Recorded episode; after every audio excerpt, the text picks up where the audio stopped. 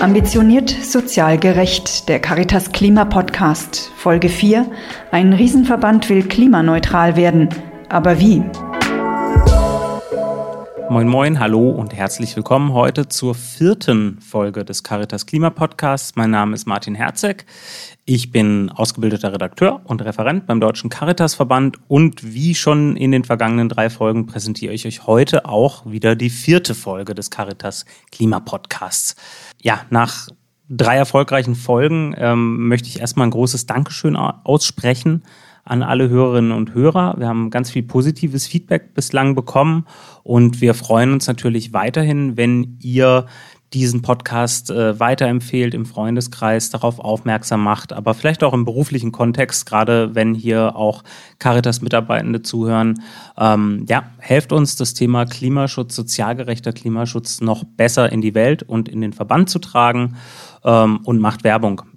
Ich wir, das Klimateam im Deutschen Caritas-Verband, wir würden uns sehr freuen. Um was soll es heute gehen? Die Caritas hat sich ein sehr ambitioniertes Ziel gesetzt, nämlich bis 2030 als Gesamtverband mit allen Einrichtungen und Diensten, und das sind mehr als 25.000 in ganz Deutschland, klimaneutral zu werden. Das ist schon mal ein gutes Ziel, aber wie kann man Ziele erreichen? Welche Maßnahmen braucht es? Welche Strategien? Welche Visionen? Was muss im Hintergrund passieren? Ähm, und was kann jeder einzelne Verband, was kann jede einzelne Einrichtung tun und wo braucht es vielleicht Expertise, wo braucht es Beratung von außen? Genau darüber will ich heute mit Günter Koschwitz und Michael Fötsch sprechen. Die beiden sind Vorstände der Agentur Karte, eine gemeinnützige Beratungs- und Bildungsorganisation für nachhaltiges Wirtschaften, globale Gerechtigkeit und die Umsetzung der Sustainable Development Goals. Aber bevor wir über die klimaneutrale Caritas sprechen, schalte ich erstmal nach Berlin zu meinem Kollegen Kai Bergmann von German Watch, der mal wieder die ja, spannendsten Neuigkeiten aus dem Bereich Klimapolitik für uns hat. Klimanachrichten featuring German Watch. Hallo Kai. Hallo Martin.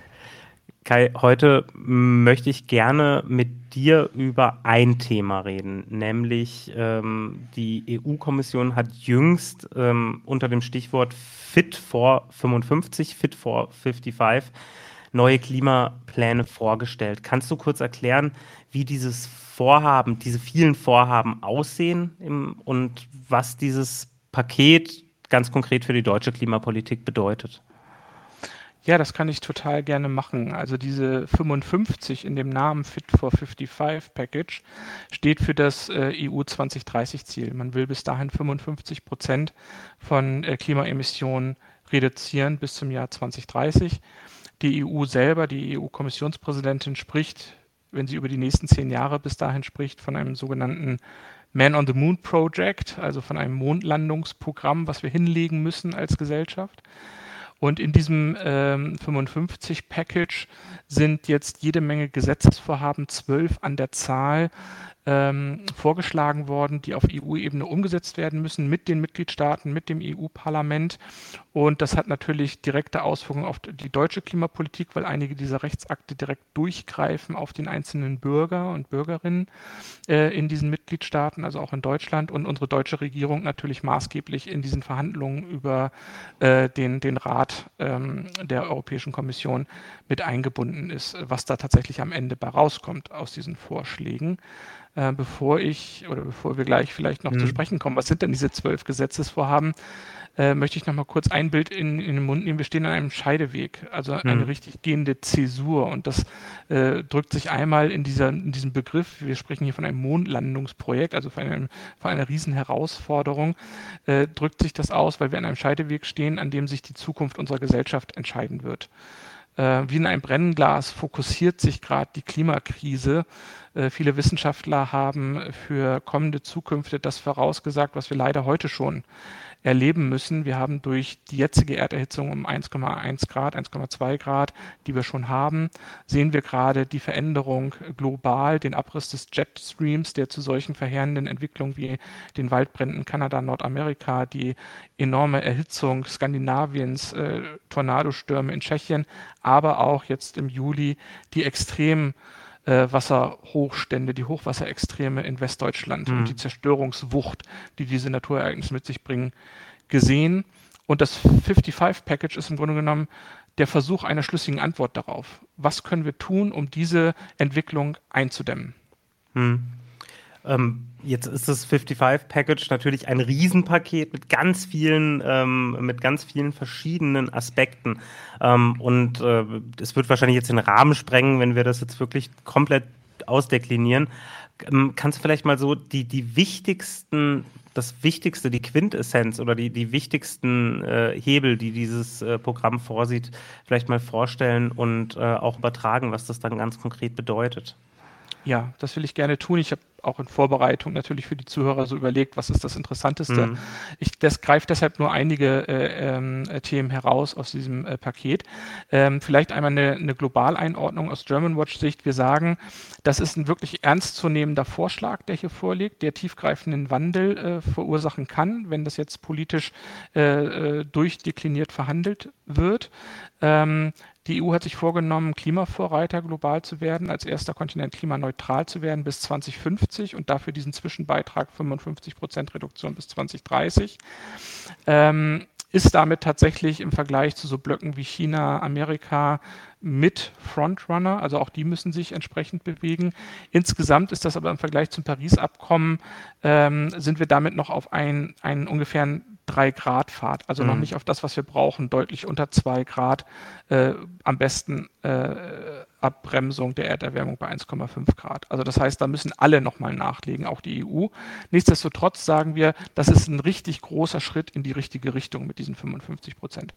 Zweiter Einwand, diese 55 Prozent sind erstmals ein sogenanntes Nettoziel. Also es geht nicht nur um eine reine Reduktion von Emissionen um 55 Prozent, sondern die sogenannte Senkenleistung, die Aufnahme von Kohlendioxid, CO2 in Böden, Mooren, in Wäldern wird angerechnet auf diese 55 Prozent. Hm. Und äh, das ist eine kleinere weitere Kritik von uns, dass ähm, noch nicht sichergestellt ist durch das Gesetzespaket, was das regeln soll, wie die Mitgliedstaaten tatsächlich diese Senkenleistung dieser Böden, Wälder und Moore ähm, äh, gesetzlich so gesteuert bekommen, dass wir äh, gesunde Wälder äh, wieder vernässte Moore und Böden haben bis mhm. 2030, so dass man von dieser tatsächlich äh, äh, vorgerechneten Senkenleistung ausgehen kann. Also da ist wirklich noch ein Unsicherheitsfaktor und am besten sollte man sich darauf nicht verlassen, sondern im äh, Reduktionsbereich so viel wie möglich machen. Äh, da möchte ich auf zwei Reduktionsbereiche zu sprechen kommen, weil ich glaube, die sind am interessantesten für die Zuhörer Gebäude und Verkehr. Also jeder von uns braucht Wohnraum, jeder von uns ist mobil. Äh, bisher waren diese beiden Sektoren Bestandteil der sogenannten Lastenteilung zwischen den Mitgliedstaaten. Jeder Mitgliedstaat hat ein festgesetztes Emissionsreduktionsziel für diese beiden Sektoren und noch zwei weitere bekommen äh, und dem Mitgliedstaat überlassen, wie er das umsetzt, diese Zielerreichung. Also zum Beispiel galt für den gesamten die gesamte Lastenteilung, das nennt sich äh, im Englischen Effort Sharing, für Deutschland musste Deutschland einen Beitrag von 38 Prozent Reduktion in diesen Sektoren, unter anderem Gebäudeverkehr, bis 2030 leisten. Der erhöht sich jetzt auf 50 Prozent. Hm. So, und wie will die EU das äh, jetzt äh, geregelt bekommen? Äh, es gibt da so ein Mischsystem und zwar wird erstmalig neu ein weiteres CO2-Bepreisungsinstrument auf europäischer Ebene ein sogenannter zweiter Emissionshandel eingeführt. Den gibt es schon für den Energiesektor. Ähm, und jetzt wird, soll der für Verkehr und Gebäude eingeführt werden, so dass durch Preise eine Lenkungswirkung erzielt werden soll, dass die Menschen ähm, und die Mitgliedstaaten CO2 reduzieren. Das ist, wäre eine, wenn es nur das wäre, dieses eine Instrument, wäre es eine völlige Ablese, Ablösung von einem, wir geben euch einfach ein Reduktionsziel vor mhm. und ihr überlegt selber, wie ihr das erreichen wollt. Ähm, die äh, EU hat sich in ihrem Fit for 55 Package entschieden, ein Mischinstrument zu machen. Es wird weiterhin konkrete Ziele für die Mitgliedstaaten geben und es wird begleitend als ein Teilinstrument diesen CO2-Preis geben und die Mitgliedstaaten müssen durch diesen CO2-Preis plus eventuell weitere Instrumente, wie zum Beispiel Standardsetzungen für CO2-Flottengrenzwerte für Autos, ähm, Einfahrverbote, Tempolimits oder sonstiges Gebäudeeffizienzstandards für den Gebäudesektor, muss sie das Gesamtziel ihrer äh, vorgegebenen Reduktion äh, leisten. Und dieses CO2-Preisinstrument ist, hat Licht und Schatten. Hm. Also wir kennen das aus dem deutschen, aus der deutschen Klimapolitik. Da wurde das für dieses Jahr schon eingeführt. Also wir haben in Deutschland schon seit 1. Januar ein solches Bepreisungsinstrument ähm, für Gebäude und Verkehr, was das Benzin verteuert und eben halt äh, dazu drängt, im Gebäudesektor äh, auf andere Heizung umzustellen und seine Emissionen äh, zu verringern. Wir haben einen noch nicht gut funktionierenden sozialen Ausgleich, in dem äh, der Staat bestimmte Kostenanteile beim Strompreis oder bei der Pendlerpauschale durch die CO2-Preiseinnahmen so füttert, dass ähm, das an die Menschen zum Teil zurückgegeben wird. Das ist aber kein gutes Instrument. Besser wäre eine Klimaprämie mhm. pro Kopf, äh, weil du musst erstmal ein Auto haben oder musst erstmal Steuern absetzen können, wo du Pendlerpauschale geltend machen kannst, um von dieser Rückverteilung zu profitieren. Also im deutschen Oder System eine Steuererklärung abgeben, machen ja auch nicht viele Menschen, also in genau. bestimmten Bevölkerungsschichten. Genau, und da braucht es ein anderes soziales Instrument, einmal im deutschen Sektor. Wie sieht das auf europäischer Ebene aus?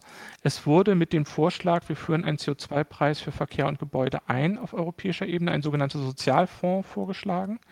Das heißt, 25 Prozent der Einnahmen aus diesen CO2-Preisen soll in einen Sozialfonds fließen und die Mitgliedstaaten können für ihre Bevölkerungsteile aus diesem Fonds ähm, Geld abrufen und müssen den gleichen Teil nochmal dazu steuern und damit einen Ausgleich schaffen für ihre mhm. Bürger und Bürgerinnen. Wir halten diesen, diese, diese Grundsumme für viel zu niedrig. Also die soziale Absicherung bei äh, diesem Preisinstrument äh, hinkt äh, in unseren Augen noch. Da muss unbedingt nochmal in der Ausgestaltung, in der Besprechung dieser Instrumente, in der Verabschiedung dieser Instrumente jetzt nochmal maßgeblich nachgesteuert werden. Zweiter Nachteil ist, entgegen der deutschen Regelung haben wir im europäischen System jetzt noch keinen Preiskorridor. Das heißt, der Preis pro Tonne CO2 wird rein dem Markt überlassen. Das heißt, kein Teilnehmer, weder die Bürger und Bürgerinnen noch die Mitgliedstaaten selber, wissen, welche Preise durch ein Handelssystem für, äh, pro Tonne CO2 für Verkehr oder Gebäude zu zahlen ist, weil der frei auf dem Markt ausgehandelt wird. Äh, da müsste, da muss es unbedingt einen Preiskorridor geben, mhm. einen sogenannten Mindestpreis und einen Höchstpreis, der möglichst eng beieinander liegt, damit die Verbraucher ähm, und jeder, der da zahlen muss, sich auf diese Preissteigerung einstellen kann mhm. von Jahr zu Jahr. Wenn wir das rein dem Handel überlassen von Zertifikaten, äh, dann bildet sich der Preis am Markt und keiner kann vorab adaptieren, wo die Preise liegen werden in den einzelnen Jahren. Das muss unbedingt nachverhandelt werden. Also quasi Preisschocks ausschließen dadurch, ne? Richtig. Hm. Und Strukturbrüche. Also insgesamt gutes Teilinstrument. Wir brauchen zusätzlich mehr Ordnungsrecht. Das ist hoffentlich durch eine gut verhandelte Lastenteilungsverordnung den Mitgliedstaaten klar, dass dieser CO2-Preis nicht äh, zu so einer Preisentwicklung führen kann und nicht das alleinige Instrument sein kann, wo dann die Preise explodieren, sondern man kann über CO2-Preise eine Lenkungswirkung erzielen. Das muss aber gut gemacht sein. Es braucht den sozialen Ausgleich. Es braucht vor allen Dingen einen planbaren Preisanstieg und ergänzt sollten weiterhin äh, zum Beispiel Flottengrenzwerte, Gebäudeeffizienzstandards und sowas verabschiedet werden. Ähm, da schließt sich für mich noch eine Frage an kann, kann äh, eine neue Regierung oder auch die, die aktuelle Regierung in Deutschland dieses äh, Package der EU-Kommission ähm, ähm, blockieren, beziehungsweise wie, wie stark äh, muss man sich an diese Vorschläge jetzt halten? Oder ist das jetzt alles äh, erst in Zukunft formbar und Verhandlungssache? Vielleicht das nochmal klarzustellen, weil ich glaube, das ist nicht allen klar, die jetzt da mit dem Thema äh, sich äh, das Thema quasi auf dem Schirm haben. Ja, danke für die Nachfrage. Ähm, das EU-Recht ist mit dem deutschen Recht äh, miteinander verschränkt. Und diese Klimaarchitektur, die jetzt von der EU vorgegeben wird, wird zu einer viel tiefer gehenden Verschränkung beider äh, Klimapolitik äh, dem deutschen und dem EU-Prozess dazu führen. Das heißt, es muss aufeinander abgestimmt sein. Und der Hebel ist, sind die deutschen Abgeordneten im EU-Parlament, die dieses 55-Package äh, jetzt verhandeln. Und es sind vor allen Dingen die Mitgliedstaaten und die Regierung. Das heißt, die jetzige Regierung, aber vor allen Dingen die jetzt neu zu wählende Regierung, wird maßgeblichen Einfluss darauf nehmen, was mit diesem Vorschlag der Kommission jetzt passiert. Also alle diese Punkte, die ich, wo ich gesagt habe, die müssen nachgesteuert werden, ist es im hohe Interesse der deutschen Bevölkerung, dass die nächste deutsche Regierung sich da wirklich in die Waagschale wirft, dass man jetzt schon schaut in die Wahlprogramme der Parteien, äh, welche Regierung wähle ich mir, die diese Punkte auf EU-Ebene verhandelt, sodass mhm. die soziale Gerechtigkeitsfrage und Klimaschutz Hand in Hand gehen. Ja, super. Ähm, ich glaube, äh, jetzt ist es schon ein bisschen klarer, was da in Brüssel ähm, ähm, jetzt äh, vor, vor gar nicht langer Zeit eben vorgestellt wurde. und es wird spannend sein, wie sich das durchschlägt, wie da die Verhandlungen und die Aushandlungen weitergehen. Ähm, Kai, vielen, vielen Dank, dass du uns da ein bisschen Licht äh, ins Dunkle reingebracht hast. Und ähm, ja, ich wünsche dir äh, eine gute Sommerzeit. Äh, bei euch in Berlin ähm, ist wahrscheinlich nicht so viel Regen. Da habt ihr mehr Sonne bis jetzt gehabt, nehme ich an das ist auch äh, ein Phänomen dieser, dieser, dieser Wetter, dieses Wetters, was sich unter dem Klimawandel verändert, mhm. äh, diese Zweiteilung. Äh, ja. Wasser, extrem Hochstände, äh, Sturzfluten in Westdeutschland, in Brandenburg, Berlin haben wir hier diese extrem brutale Hitze und Hitzerekorde, die gebrochen werden. Das ist wirklich äh, schizophren eigentlich die Situation. Aber wir haben es in der Hand. Äh, wir wählen die nächste Regierung und die Caritas kann sich einmischen, jeder einzelne Bürger und Bürgerin kann sich einmischen und einen Unterschied machen mit der Wahlentscheidung. Danke Kai, auch nochmal für den Appell, äh, den ich gerne teile, auch mit allen Hörern. Ähm, 26. September, also das Datum auf dem Schirm haben und macht die Wahl zur Klimawahl. Liebe Grüße nach Berlin und bis bald. Tschüss Kai. Vielen Dank. Tschüss Martin.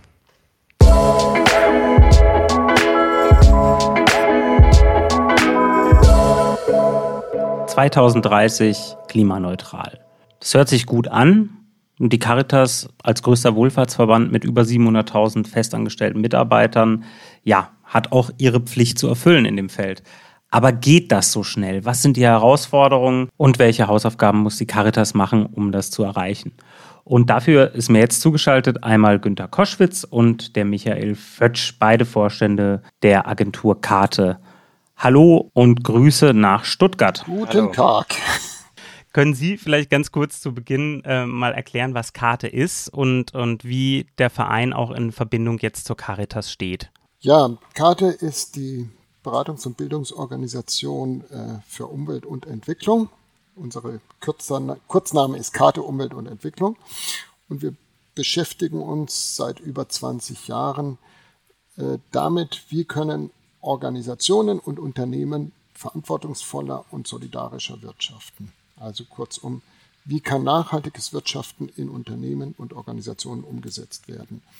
Das hängt immer damit zusammen, die Schöpfung zu bewahren. Das hängt immer mit Klimaschutz zusammen, äh, mit den Themen auch der sozialen Beteiligung. Und es geht in allen Organisationen um Veränderungen, Neudeutsch Change Management oder Transformationen, die ja jetzt immer offenkundig und notwendiger werden. Wir erleben es ja auch gerade wieder sehr deutlich mit den Nachrichten, sind, sind die Klimathemen äh, ziemlich vorne. Es geht also um Paradigmenwechsel und eine andere Wirtschaftsweise in den Organisationen. Das ist unser zentraler Ansatz. Wir arbeiten sowohl hier in Deutschland bundesweit als auch international. Und unsere Vision ist dieser, dieses nachhaltige Wirtschaften. Wir sind eine gemeinnützige Beratungs- und Bildungsorganisation, sind in Stuttgart ein Team von ungefähr zehn Fachkräften, vom Ingenieur bis zur Sozial- und Wirtschaftswissenschaftlerin. Und ähm, ja, konkret setzen wir diese Vision um durch einfache Standards, internationale Standards, zum Beispiel des Umweltmanagements, des Qualitätsmanagements. Das sind diese ISO-Normen, die ja weithin bekannt sind. Ähm, Im Umweltmanagement orientieren wir uns auch an der europäischen Norm EMAS. Das ist quasi ein Konzept, auch um Umweltverantwortung in Unternehmen einzubringen. Äh, wir arbeiten im Energieaudit, wir arbeiten im nachhaltigen Wirtschaften mit einem Nachhaltigkeitsmanagement und dem Thema Klimagerechtigkeit. Gerade weil wir international auch in der Entwicklungszusammenarbeit arbeiten, ist Klimagerechtigkeit äh, für uns ein wesentlicher Aspekt hier und, in, und weltweit. Von Anfang an als arbeiten wir auch in der Sozialwirtschaft und in den Kirchen.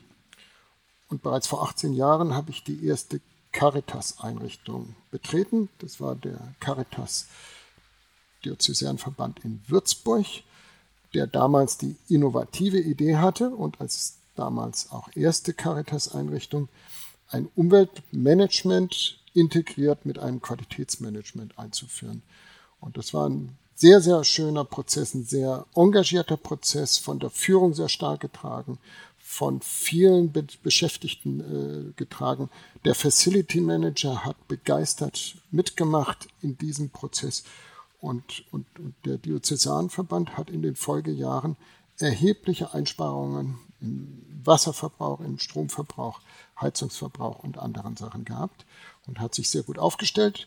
Sie sind weiterhin auch dem Thema treu geblieben. Also es ist eine Selbstverständlichkeit geworden, das Thema Umwelt äh, in, der, in, in, der Wirtschaftsweise, Umwelt und Qualität äh, zu bearbeiten.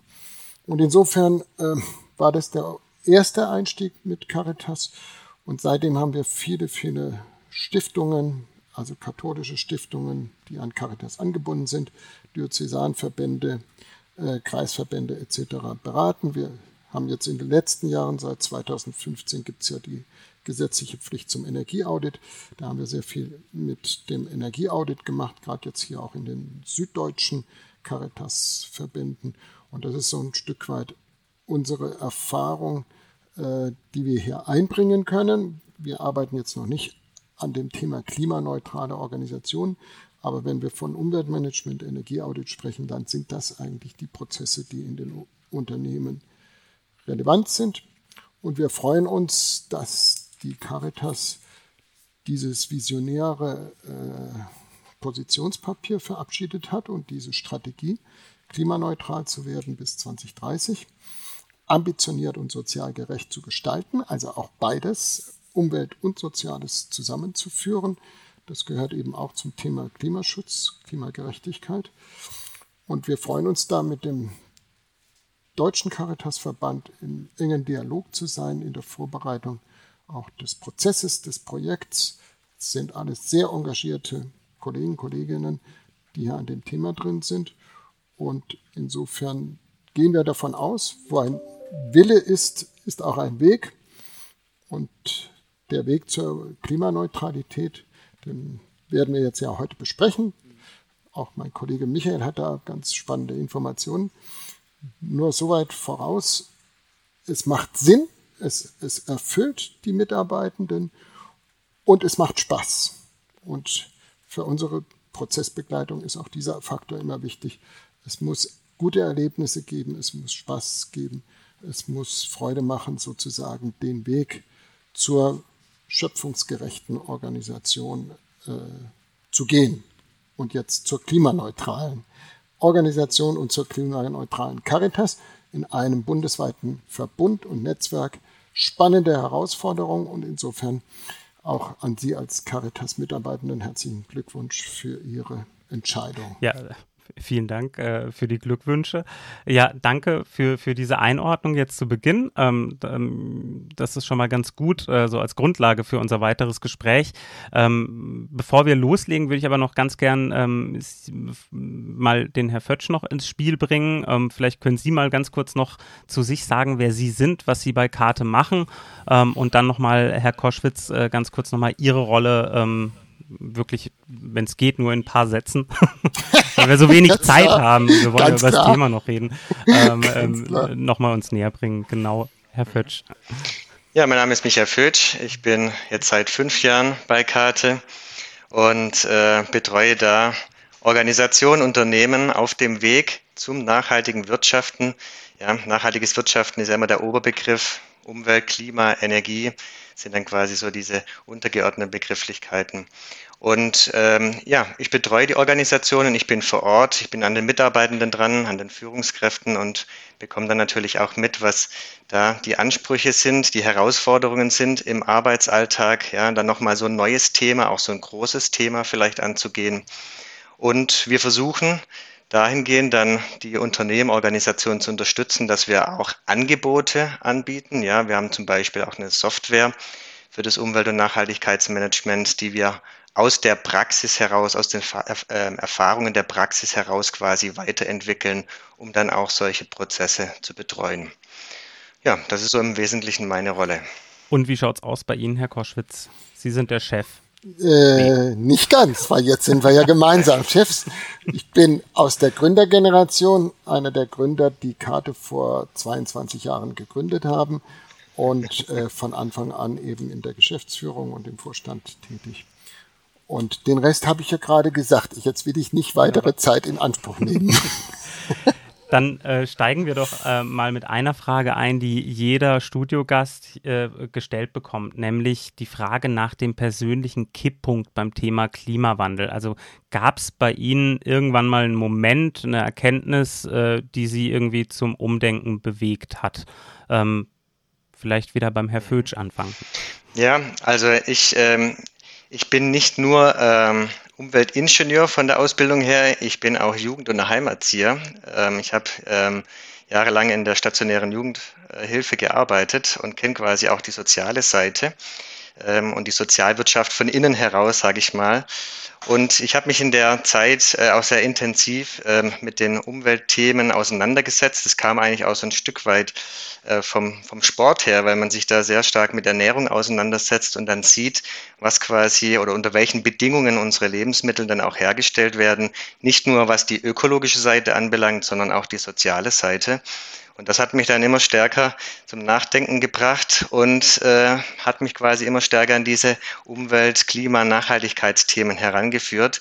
Und dann habe ich mich noch entschieden, quasi ja in Richtung Umwelt ähm, mich weiterzubilden. Und ja, das waren sozusagen meine, mein, mein Punkt, mit dem ich mich stärker auseinandergesetzt habe. Und bei Ihnen, Herr Koschwitz, gab es da irgendwie ein Erlebnis in Ihrem Leben, wo Sie gesagt haben, und jetzt muss Klimaschutz, muss Umwelt und Nachhaltigkeit äh, irgendwie noch wichtiger in meinem Leben werden? Das liegt schon lange zurück, bin ja auch schon älter. Anfang der 70er Jahre ähm, kam ich sozusagen in, in die Auseinandersetzung um Atomkraft, wo ich lange erstmal dran glaubte und dachte, das werden die Regierung und die Experten machen das schon richtig, da kann man drauf vertrauen. Und als das immer offenkundiger wurde, ähm, begann ich auch zu zweifeln und dann kam eben 1973 dieses Buch Die Grenzen der Schöpf der die Grenzen des Wachstums raus. Und ähm, da haben wir auch in der Studierendengruppe, in der wir damals äh, sehr aktiv waren, drüber debattiert und sind eigentlich alle sehr stark gewachsen an dem Ansatz, so geht's nicht weiter. Also 73.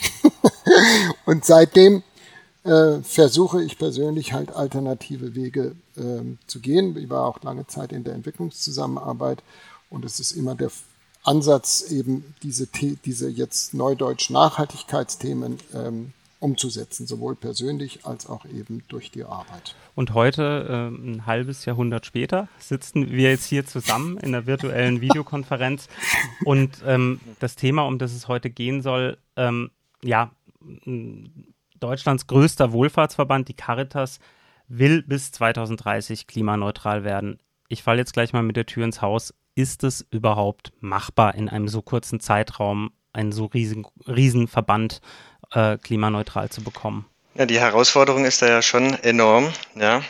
Ähm, wie Sie schon sagen, allein die schiere Größe, die vielen Angebote ähm, stellen da eine große Herausforderung dar.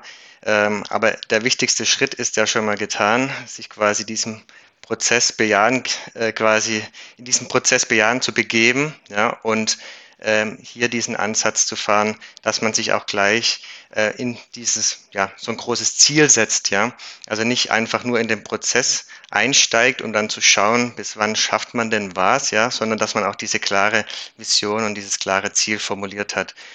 Aber es wird sich natürlich jetzt in den nächsten Monaten zeigen, ähm, wie dieser Prozess ausgestaltet wird und ähm, wie ambitioniert er dann auch in den einzelnen Einrichtungen umgesetzt werden kann, um dann dieses Ziel zu erreichen.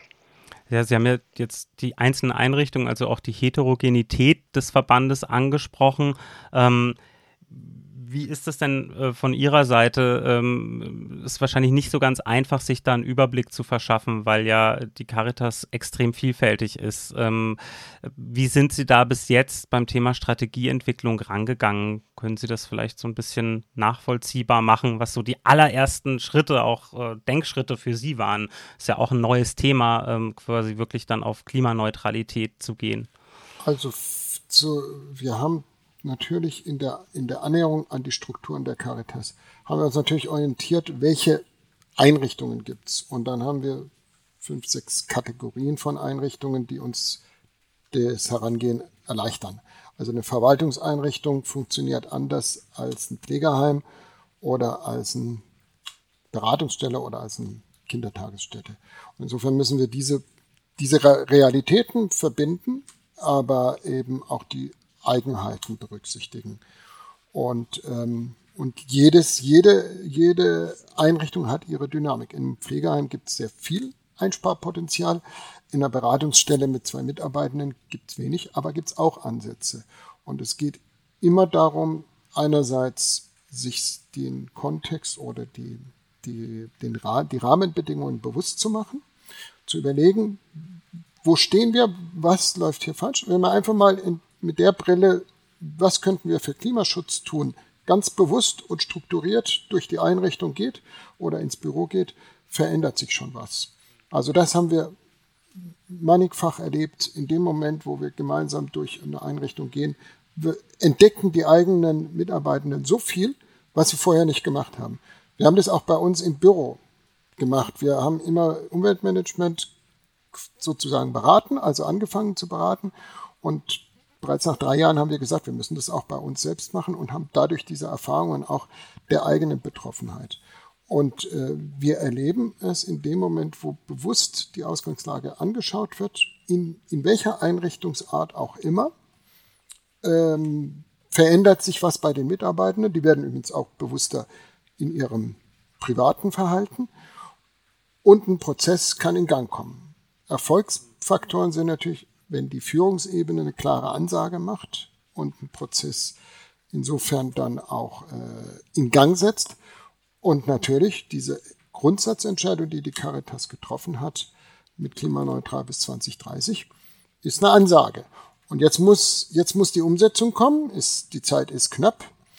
Aber wo ein Wille ist, ist ein Weg. Und jetzt heißt es davon, was, können, was kann getan werden, was kann ohne Investitionen getan werden, was kann mit Investitionen getan werden.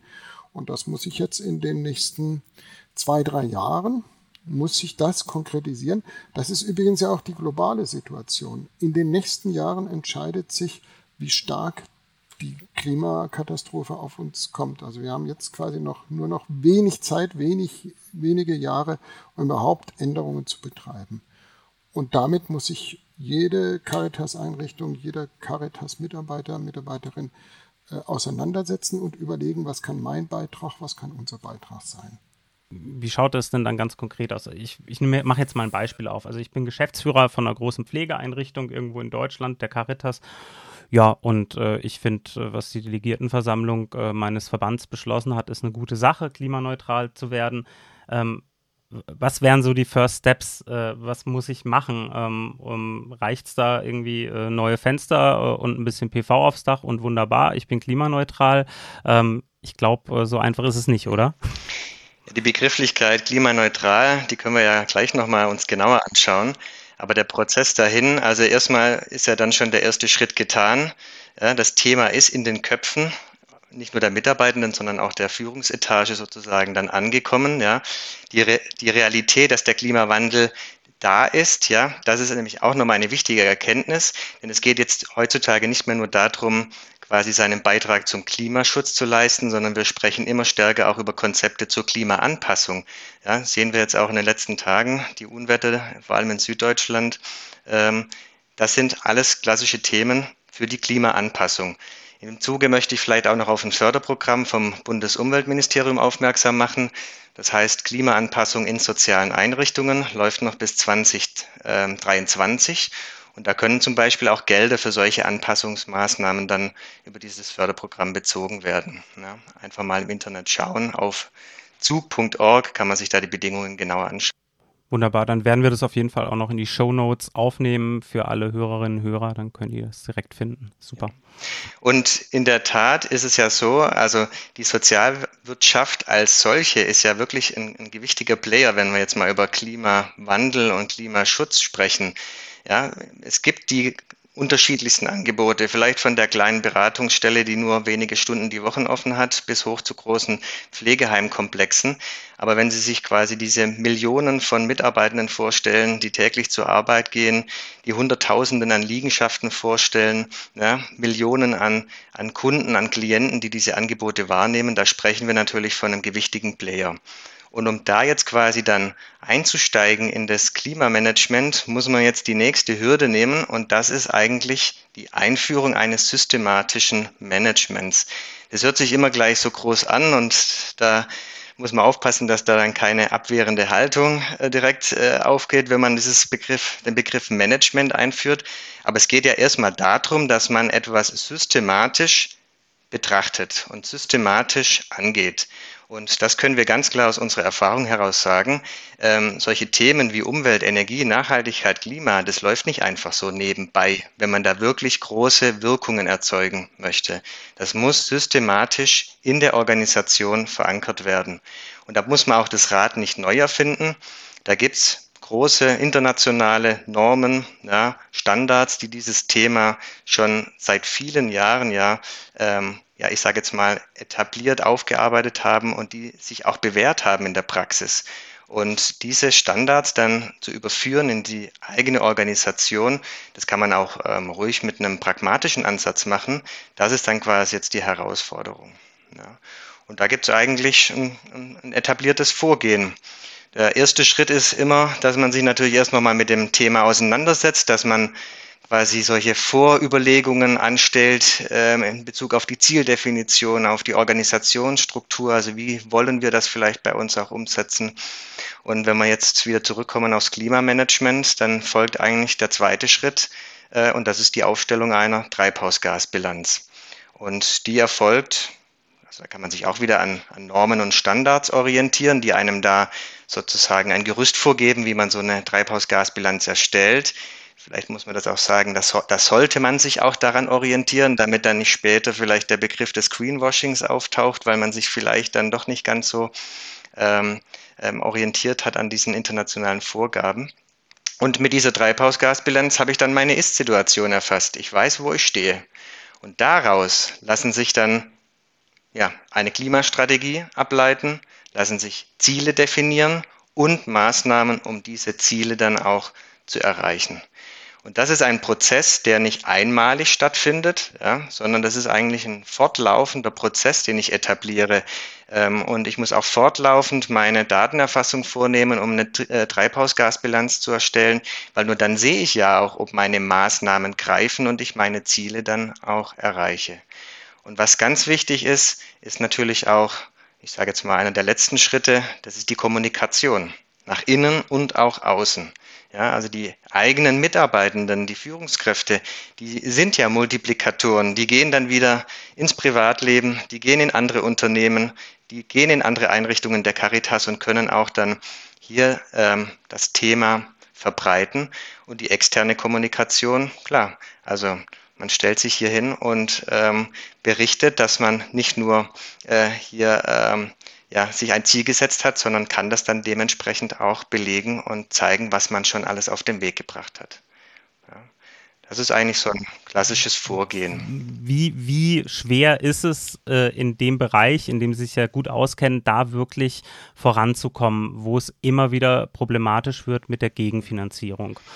Also die Finanzierung, das sind ja mal, oder ich würde jetzt mal zwei Themen da aufbringen. Zum einen, es stehen wirklich viele Fördermittel auch bereit und es wird sicherlich auch in Zukunft da noch mehr ähm, äh, bereitgestellt werden. Ähm, auch der EU Green Deal, der jetzt ja, ich sage jetzt mal, ausgerufen wurde, ähm, wird sicherlich hier nochmal massiv äh, Fördermittel äh, bereitstellen, um diese großen Transformationsprozess dann auch ähm, auf den Weg zu bringen. Das ist das eine, wo man sich äh, bedienen kann, aber natürlich braucht es Personen, die dann äh, zum einen die Förderungen äh, beantragen und zum anderen natürlich auch in der Einrichtung dann äh, das Thema vorantreiben. Ähm, der andere Punkt ist, es wird teurer werden, wenn wir keinen Klimaschutz betreiben. Das sehen wir jetzt schon. Wir haben äh, seit dem 1.1. eine nationale CO2-Abgabe, also eine Steuer sozusagen auf CO2, auf fossile Energie und Brennstoffe. Und ähm, die wird zum einen teurer werden und es wird auch weitere Maßnahmen sicherlich geben, die, ich sage jetzt mal, das Leben verteuern, wenn man einfach so weitermacht wie bisher. Also auch da, ähm, ja, sagen wir mal, wenn man Klimaschutz betreibt und Maßnahmen durchführt, hat man auch wieder eine Kostensenkung also das ist verständlich. Das heißt quasi ähm, ähm, den Ansatz zu verfolgen, ähm, jetzt zu handeln, um dann ähm, Mehrkosten in der Zukunft äh, dadurch auch zu äh, verhindern. Ähm, aus Ihrer Erfahrung raus, äh, jetzt ist natürlich das, das ganze Projekt Caritas 2030 klimaneutrales ist ja schon einfach groß, weil dieser Verband riesig ist. Aber Sie haben ja auch viele kleine Beispiele. Herr Koschwitz, Sie haben ja auch schon vor 18 Jahren in Würzburg angefangen, Umweltmanagement-Einführung. Ähm, was sind denn aus Ihrer Erfahrung raus so die, die häufigsten Fehler, die, die Sie beobachten können, wenn es um die Einführung von einem Umweltmanagement geht und wenn es auch dann in Richtung Einführung hin zum klimaneutralen Wirtschaften etc. geht? Ähm, haben Sie da vielleicht ein paar Beispiele, wo Sie, wo Sie in der Vergangenheit öfter mal nachjustieren oder beratend tätig werden mussten? Also es sind vielleicht zwei Seiten. Einerseits äh, muss die Führung sich damit auseinandersetzen und muss eine klare Führungsentscheidung treffen und damit auch eine ganz klare Ansage an die Mitarbeiterschaft. Ähm, und die Führung muss auch Ressourcen bereitstellen. Es kann nicht so nebenbei geschehen, und das ist immer das Problem, äh, dass eigentlich jetzt solche Prozesse natürlich erstmal nicht vorgesehen sind. Und deswegen ist es da auch eine Führungsaufgabe, äh, zu schauen, wie äh, Prioritäten gesetzt werden und andere Tätigkeiten eben in die Priorität nach hinten rücken. Und dieses Thema zur Priorität wird und Ressourcen gegeben werden. Es muss eine verantwortliche Person, die das Ganze koordiniert, definiert werden und die nicht nur per Ordre de Mufti, sondern auch überlegen, wer ist, wer könnte da Herzblut haben, wer kommuniziert gut in der Einrichtung, wer könnte so eine Schlüsselperson sein, die diesen Veränderungsprozess positiv belegt. Und dann vielleicht darum auch ein Team gruppieren. Es gibt in jeder Einrichtung Menschen, die dieses Thema wichtig finden, die dafür brennen und die an so einem Prozess sicherlich sehr gerne und auch mit Zusatzstunden mitmachen. Aber es darf nicht darauf gesetzt werden, dass es nur sozusagen zusätzlich gemacht wird. Das sind für uns eher die Prozesse, die nicht so gut laufen, wenn es aus von engagierten Mitarbeitenden betrieben wird, von der Führung aber nicht ernst genommen wird oder und auch nicht äh, quasi äh, entschieden wird. Diese Prozesse verlieren sich sehr schnell, die sind auch nicht sehr systematisch, die sind nicht in einer klaren Struktur. Ähm, da vergeht sehr viel Energie, die, die verpufft und es verändert die Organisation auch nicht. Es verstärkt eher Frustrationen, die natürlich an anderer Stelle vielleicht schon da sind, dann eben auch an diesem Thema. Also klare Führungsansage und die richtigen Mitarbeitenden finden, die das Thema voranbringen. Also auch ein Stück weit Priorisierung und auch die intrinsische Motivation irgendwie mitnehmen. Wenn wir beim Thema Priorisierung sind, da ist ja das, was wir immer wieder feststellen, dass gerade Klimaschutz ähm, gerne mal so eine C-Prio kriegt. Ähm, ist wichtig, muss gemacht werden, ist seit den 70er Jahren noch klar, aber irgendwie sind immer andere Dinge wichtiger. Ähm, das beobachten wir natürlich auch in der Caritas, gerade jetzt die Corona-Krise. Ähm, die stellt viele Einrichtungen, viele Dienste ähm, vor, vor große Herausforderungen. Ähm, und ja, da sind schon vereinzelt auch Stimmen da, die sagen, und jetzt auch noch Klimaneutralität, wie sollen wir denn das noch schaffen? Wir haben ja schon ähm, einen, einen vollen To-Do-Zettel ähm, und, und äh, äh, keine Muße, keine Zeit dafür. Ähm, was antworten Sie auf solche Bedenken im Normalfall? Vielleicht ähm, nur folgender Hinweis. Es darf kein Parallelprozess sein. Es darf nicht doch zusätzlich sein, sondern es muss in das, wir nennen es Kerngeschäft, in die laufenden Prozesse muss es reingedacht werden. Es ist einmal eine Anfangsinvestition, die muss gemacht werden. Aber danach ist es nicht noch was zusätzlich kommt, sondern das das Agieren verändert sich. Also wenn quasi, ich sage jetzt mal im Pflegeheim, die Windeln ausgetauscht werden gegen andere, die eben recyclingfähig sind. Das ist einmal ein Prozess, der schwierig ist und Entscheidungen bedeutet und recherchiert werden muss. Aber dann ist das gesetzt. Dann ist kein, dann dauert dieser Prozess nicht mehr an. Wenn einmal eine Mitarbeitendenbefragung gemacht wird mit einem Vorschlagswesen, dann kommen diese Vorschläge zusammen, dann können die umgesetzt werden. Dann ist, dann hat sich die Realität verändert. Und es ist natürlich klar, es bleibt eine, eine Prioritätensetzung und eine, eine unternehmenspolitische Entscheidung. Was wollen wir betreiben? Von den Mitarbeitenden her, auch von dem Mitarbeitenden Engagement her, für die natürlich so ein Prozess auch ein Anlass sein kann, sich wieder stärker mit, der, mit dem Arbeitgeber, mit der Einrichtung, in der sie tätig sind, zu identifizieren. Und ganz wichtig, ähm, man muss nicht äh, bei Null beginnen. Ja? Also auch andere Organisationen, Einrichtungen standen schon an diesem Punkt und haben sich die Fragen gestellt, wie können wir dieses Thema angehen? Und die haben Ideen, Vorschläge und Umsetzungsbeispiele, sage ich mal. Ja? Ähm, auch innerhalb der Caritas gibt es jetzt gibt es genug Verbände und Einrichtungen, die sich mit diesem Thema schon auseinandergesetzt haben. Und bei denen kann man vielleicht einfach mal auch anklopfen und fragen, wie habt ihr das denn geschafft? Hm. Stichwort EMAS, also da gibt es ja ein paar Einrichtungen, auch der Deutsche Caritasverband ist ja EMAS zertifiziert seit einigen Jahren. Ähm, mhm. Und dann quasi ähm, voneinander lernen und äh, nicht jeder neu das Rad erfinden. Nehme ich jetzt einfach mal genau. so mit als, als, klein, als genau. Ratschlag.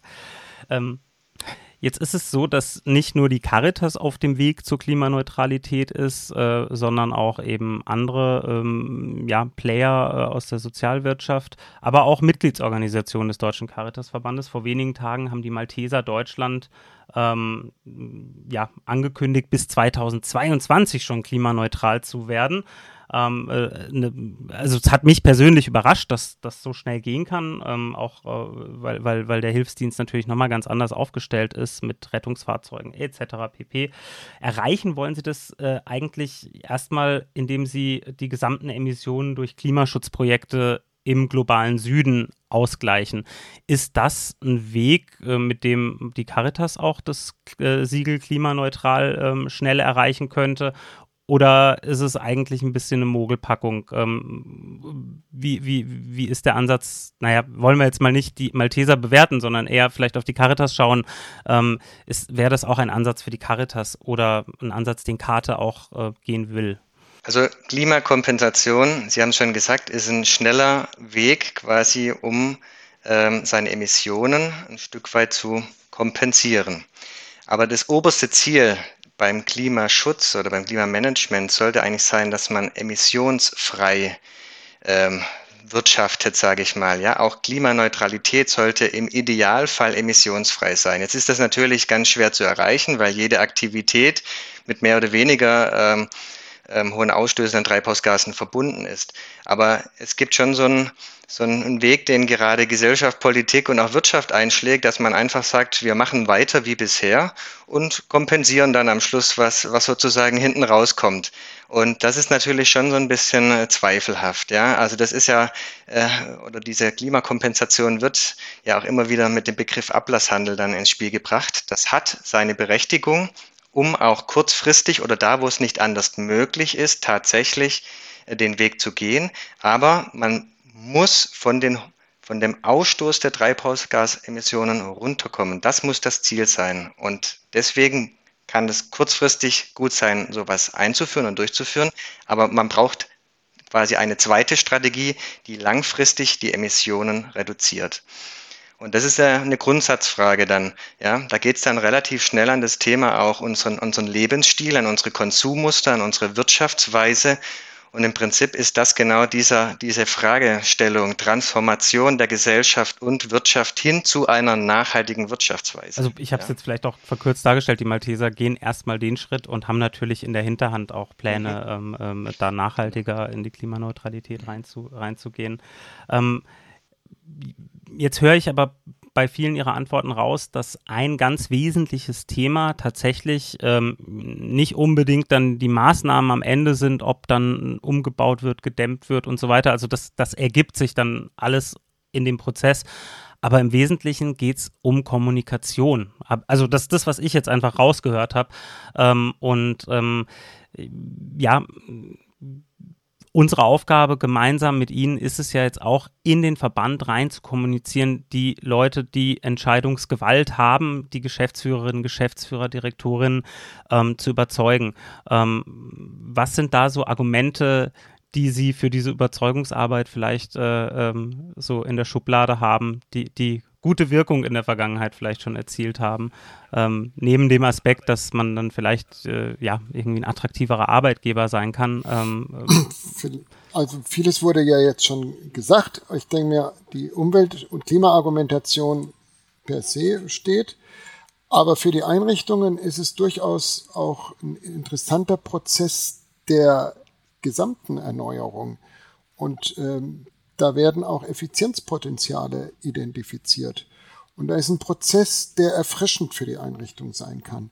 Also insofern, äh, auch wenn es gerade jetzt in Pflegeheim gibt es ja sehr viel äh, Schwierigkeiten, äh, quasi auch Überstunden und alle, all das äh, leiden. Das kennen Sie alles. Ähm, hier könnte auch ein Prozess in Gang gesetzt werden, der positiv belegt ist und der sozusagen in der Einrichtung äh, auch Veränderungen bewirkt, die bei denen die Mitarbeitenden mit Begeisterung mitmachen und wo es für die Führungskräfte auch einfacher wird, sozusagen sich äh, ihre, ihre Arbeit nachzugehen. Und, und je mehr, je systematischer vorangegangen wird, wir haben das oft, dass es dann eben auch Lernerfahrungen gibt. Ah wir könnten ja auch unsere Vorgehensweise in dem und dem Thema mal überdenken, nach dem Systematik, die wir gerade gelernt haben. Und dann könnten wir ja auch was verbessern. Also es gibt so als Sekundäreffekte viele Verbesserungspotenziale und Dynamiken, die dann mit solch einem Prozess entstehen. Also auch in diesem Sinne ist es positiv für die Einrichtungen. Und wie schätzen Sie das Thema ein? Die Vergaberichtlinien ähm, ähm, vom, von öffentlicher Hand ähm, werden sich in Zukunft wahrscheinlich ja auch sehr stark an dem Thema orientieren. Wie nachhaltig, wie klimaneutral arbeiten ähm, die Organisationen, denen man ähm, die, die, diese Mittel dann auch zur Verfügung stellt. Ähm, sehen Sie da eine Gefahr auch darin, dass man, wenn man sich nicht schnell jetzt auf den Weg begibt, dann vielleicht am Ende ja, ähm, hinten anstehen muss oder, oder vielleicht nicht mehr, nicht mehr die Mittel zur Verfügung gestellt bekommt, die man eigentlich schon immer bekommen hatte oder ähnliches? Guter Hinweis. Also in der Richtung geht's. Wir haben es ja gerade erlebt. Bundestag hat das äh, Sorgfaltspflichtengesetz verabschiedet. Es geht ja auch in diese Richtung, mehr Verantwortung den Unternehmen zu übertragen, den Einrichtungen zu übertragen. Also es geht, geht beides. Einerseits das Argument, was Sie gerade einbringen mit Vergaberichtlinien, die bewegen sich eindeutig, weil es ist politische Priorität, ist jetzt mittlerweile von fast allen Parteien anerkannt. Und das Zweite ist, äh, wer zu spät kommt, wird insofern bestraft, als dann, als dass logischerweise auch die gesetzlichen Vorschriften sich verschärfen werden. Wir haben es ja erlebt, es wurden viele Einrichtungen von dem Energieauditgesetz, was ja eine ganz, ganz einfache äh, Maßnahme ist und wo viele auch gar nicht äh, angesprochen sind. Aber es sind viele überrascht worden und mussten dann unheimlich große Aufwände machen, um nachzuholen. Und es ist doch viel besser, wenn man so ein bisschen Vorsorge betreibt, bevor es zum Zwang wird, bevor es sozusagen dann auch mit Hochdruck und im Nachgang betrieben werden muss.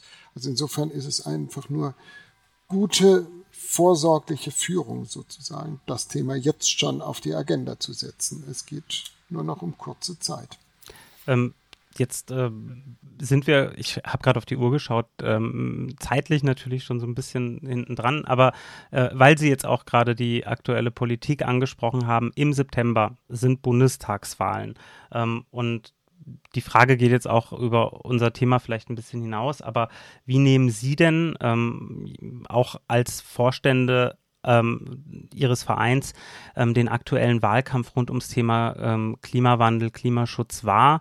Ähm, was sind da Ihre Eindrücke und, und was würden Sie aus Ihrer Perspektive gerne von der nächsten Bundesregierung haben? Also vielleicht zum Wahlkampf Wenn nehmen wir einfach dürfen. wahr, dass es ja äh, Umfragen zufolge über 80 Prozent der Bevölkerung mhm. halten Klimaschutz für ein ganz wichtiges Zukunftsthema. Und wenn wir den Wahlkampf beobachten, dann wird alles getan, um dieses Thema nicht zu bearbeiten. Ähm, es entstand durch das ähm, quasi Urteil des Bundesverfassungsgerichts eine Dynamik, die interessant war, wie schnell Politikmuster über den Haufen geworfen werden können, wenn es brenzlig wird. aber es ist, aber die beharrenden Kräfte dominieren sehr stark, sind sehr mächtig, sind extreme wirtschaftliche Interessen dahinter, die natürlich auch sich schnell auch wieder durchsetzen können. Die nächste Regierung wird auf jeden Fall damit konfrontiert sein und wird dazu Maßnahmen ergreifen müssen. Es wäre gut, wenn sie nicht als getriebene Regierung das macht, sondern das vorsorglich macht und auch, wie wir es von einigen Parteien hören, auch schon jetzt ehrlich sagt, was dann angesagt ist und nicht äh, äh quasi Versprechungen macht, die nicht realistisch sind angesichts der globalen Klimasituation. Also die Ehrlichkeit einfach, dieses Thema so zu beleuchten, wie es ist und das, was auf uns zukommt, auch klar zu benennen. Ne? Also auch äh, nicht nur kostenseitig, das ist ja quasi immer die eine Sache, sondern auch, ähm, was es für unseren Lebensstil bedeutet. Und ich glaube, das steht außer Frage, dass da große Veränderungen anstehen, ähm, die sich auch nicht immer mit neuer und verbesserter Technik einfach aus dem Weg räumen lassen. Und einfach da mal eine ehrliche Kommunikation, das würde ich mir schon wünschen. Und ich denke, alles Weitere wird dann von alleine kommen. Vielen Dank, Herr Fötsch. Vielen Dank, Herr Koschwitz, für dieses Gespräch. Äh, wir konnten das Thema jetzt ganz gut ankratzen und ähm, ich bin wirklich gespannt, wie sich das ganze Thema entwickelt und wie, auf, auf was für einen Nährboden, ähm, wie fruchtbar der sein wird bei der Caritas ähm, und was dann am Ende bei rauskommt. spätestens 2030 äh, hören wir uns wieder hier. Alles klar. Okay. Wir freuen uns auf die Zusammenarbeit. Genau. Also dann liebe Grüße nach Stuttgart und äh, alles Gute. Tschüss. Vielen Dank. Ciao. Tschüss. Tschüss.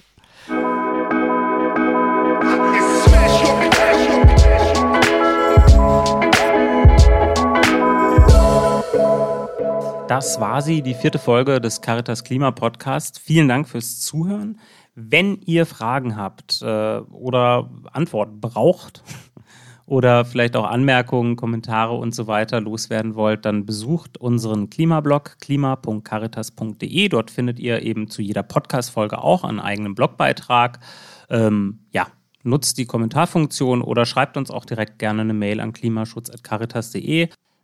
Vielleicht habt ihr auch mal Lust, mit mir in diesem Podcast ein bisschen über sozialgerechten Klimaschutz zu reden. Die nächste Episode wird euch erreichen, wahrscheinlich Ende August. Und dann sind wir auch schon voll im Bundestagswahlkampf. Noch ist ein wenig unklar, wen wir als Gast begrüßen können. Ich hoffe doch sehr, dass es diesmal eine Frau ist. Also, falls ihr euch schon gewundert habt, bis jetzt tatsächlich bis auf Elena Klein in der ersten Folge immer nur männliche Studiogäste. Es liegt jetzt nicht daran, dass wir Frauen blöd finden, aber tatsächlich war es so, dass unsere Anfragen bislang immer nur von Männern positiv beantwortet wurden. Deshalb, wenn ihr nicht männlich seid und eine Anfrage von mir in eurem Briefkasten oder in eurem E-Mail-Postfach habt, einfach bestätigen. Wir freuen uns, wenn mal nicht nur Männer mit Männern hier sprechen. Mich müsst ihr wahrscheinlich trotzdem aushalten. Und weil es jetzt auch genug von mir ist und genug für heute, gebe ich ab an meinen Kollegen Thomas Dietrich mit dem Wort zum Klima. Das Wort zum Klima. Gott sah, dass es gut war. Immer wieder klingt dieser Satz im ersten Kapitel der Bibel. Gott sah, dass es gut war.